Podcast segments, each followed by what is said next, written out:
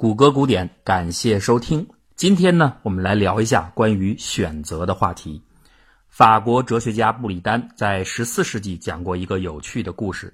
一头驴被捆在一个房间中，旁边有两堆干草，重量一模一样，气味全无分别。在这种情况下，这头驴会因为遇到了两个完全相同的选项而难以做出决定去吃哪一堆草，最后被活活饿死。这就是著名的布里丹之驴的隐喻。布里丹在这里做这个比喻的本意，是为了反诘亚里士多德哲学体系当中对于理性选择是一种自然官能的假说，即绝对自由的理性是不能存在的，否则人就会像这头驴一样饿死。而我们在这里讲这个故事，不是为了讨论哲学，而是要引出今天的话题——选择。公元前二百零八年，项羽渡漳河进攻巨鹿时破釜沉舟的故事，大家耳熟能详。很多人会从军事或者勇气的角度来分析这一大胆之举，但是从心理学层面上来看，项羽这个决策的驱动逻辑非常简单，就是减少行动的选项，降低执行的成本。不过，像项羽这样的决策者是比较少见的。对大多数人来说，无论是在军事行动中，还是在日常生活中，内心总是天然的倾向于尽可能增加更多的选项。我们投简历的时候，总会勾选一切可能和自身专业，哪怕只有一点点相关的行业，甚至专业不相关，只是个人很感兴趣，也会选中。我们选择恋爱对象的时候，只要还没有固定恋爱关系之前，我们总会尽可能多的接触其他的异性。我们装修房子的时候，挑选建材家具，恨不得跑遍所有的品牌和家装城；就连我们的受精卵诞生之时，也不惜浪费的为卵子提供了上亿个候选的精子。我们所做的这一切，都是为了选择建立更多的选项。人们保留更多选项的这种偏好，似乎很容易解释，因为更多的选项意味着更多的机会，也就意味着更高的收益决策可能性。所以说，当选项的保留成本很低或者没有的时候，人们自然会留下更大的选择空间，这完全符合理性。发送更多简历不过是多点两次鼠标，跑一跑家具城也不过是坐着电梯多上下几个楼层，这些看起来都是理性的行为。但是事情真的这么简单吗？更多的选项必然会带来更大收益吗？我们来看看下面一个有趣的例子。哥伦比亚大学的商学院教授希纳亚格尔是著名的心理学教授。两千年，他和斯坦福大学的马克莱伯教授合作进行了这么一个实验。他们在一家专门卖果酱的商店门口放置了一个展台，提供一些样品给大家免费品尝。第一次，他放置了二十四种不同口味的果酱；第二次，他只放置了六种口味的果酱。他想看一看，随着供给果酱品种数目的变化。消费者的行为会有什么改变？会有多少人来试吃？又有多少人会购买？结果呢？当柜台上有二十四种果酱时，大约百分之六十经过的人都会选择品尝果酱；而当柜台上只摆了六种果酱时，只有约百分之四十的人来吃。这个结果恐怕符合大多数人的心理预期。但是品尝以后购买的实验结果就让人想不到了。品尝了二十四种果酱当中的某几样的人群里，只有百分之三选择了购买；而品尝六种果酱当中部分产品的人，会有百分之三十购买。所以总的核算下来，柜台上摆放六种果酱时，促销的成果是摆放二十四种果酱方案的六倍。这的确很奇怪，二十四种果酱的组合中就有后面的这六种果酱。那既然在二十四种果酱摆出来的时候，吸引到了更多的人前来试吃。先不说另外的十八种果酱，单单是对后面的六种果酱而言，更多的人来吃，就应该有更多的人来买才合理啊！为什么当选项多出来以后，人群购买的意愿反而下降了呢？这是因为在我们上述的论述当中，忽略了一个重要的变量——选择成本。选择有时候是一件很轻松的事情，比如当可以对所有的选项进行排序时，那不管选项有多少，选择动作本身的成本都是零。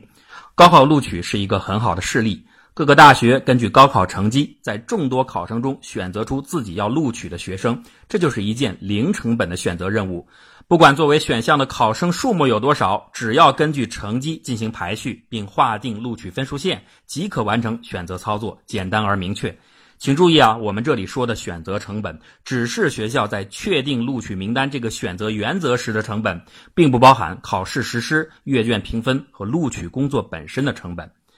然而呢，在大部分的情况下，选择所面对的并不是简单的排序问题，选择的成本不但不是零，还会随着选项的增加急速的扩大。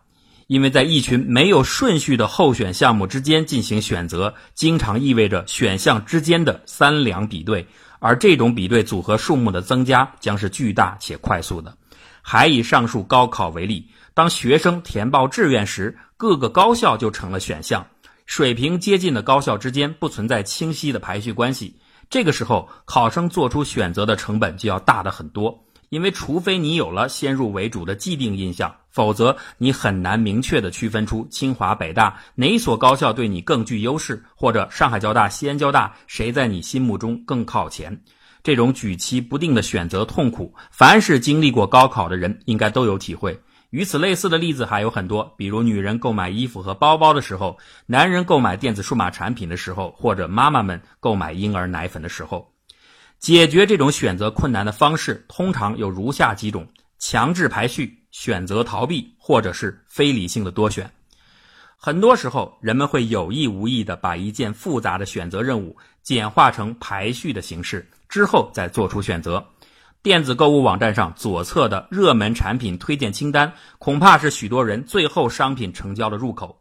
亚马逊网站上的畅销书榜单上的图书，应该占据了许多人的书架。还有搜索引擎的查找结果，它的输出是再明确不过的排序的例子。竞价排名的商业价值，实际上就是来自于它所节省的全体用户的选择成本。甚至最古老的抛硬币方法，也是一种另类的强制排序。它的本质不过是用一个随机变量的实例为选项进行了排序。这并不完全是在开玩笑。芝加哥大学的经济学教授斯蒂芬·莱维特和约翰·李斯特曾经向社会大众明确的提议：当你无法决定是不是应该结束一段感情或者辞去一份工作的时候，你需要的就是一枚硬币。他们为此专门给选择困难症患者们建立了一个网站，注册用户只需要回答一份简单的问卷，网站将替你抛出这枚硬币，并告诉你做出的选择是什么。网站之后也会跟踪采访用户们，看他们是否忠诚地接受了网站所投掷的硬币结果。莱维特把这项研究当做他一生当中最伟大的一项创意。他为这些愿意到网站抛硬币、面对着选择痛苦的用户下了一个绝妙的定义：边际决策者。我认为这个概念非常的出色。犹豫不决、难以下定决心，并不应该简单的被解读为一种指向某种程度心理异常的选择困难症，而更应该是选择博弈当中确实出现了完全均衡的边际决策。而最理想的边际决策者的模型，恰恰就是那头布里丹的小毛驴。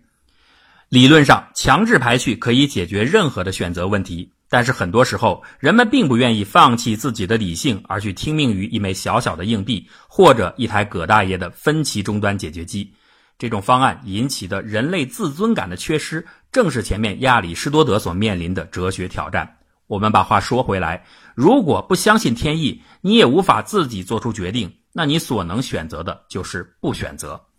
哥伦比亚大学的雅戈尔教授针对美国政府提出的一项 401k 退休金储蓄计划的执行情况做出过跟踪调查。这个计划是政府提供一系列的可供选择的理财基金，允许公司员工从中选择自己中意的理财产品，并把税前工资投资其中，获得退休收益。如果一个人完全不选择任何选项的话，那会带来长期的财务压力。那即使面对如此的后果，调查数据显示，当理财选项是五种的时候，有百分之七十二的员工参与其中；而当理财选项后来增加到十倍的时候，只有百分之六十一的人同意参加。过多的选项激发了人们的选择逃避。还有一种看似解决选择困难局面最好的办法，就是同时做出多个选择。这点呢，倒也符合我们前面所说的人们总是在条件允许的情况下，尽可能保留更多选项的心理。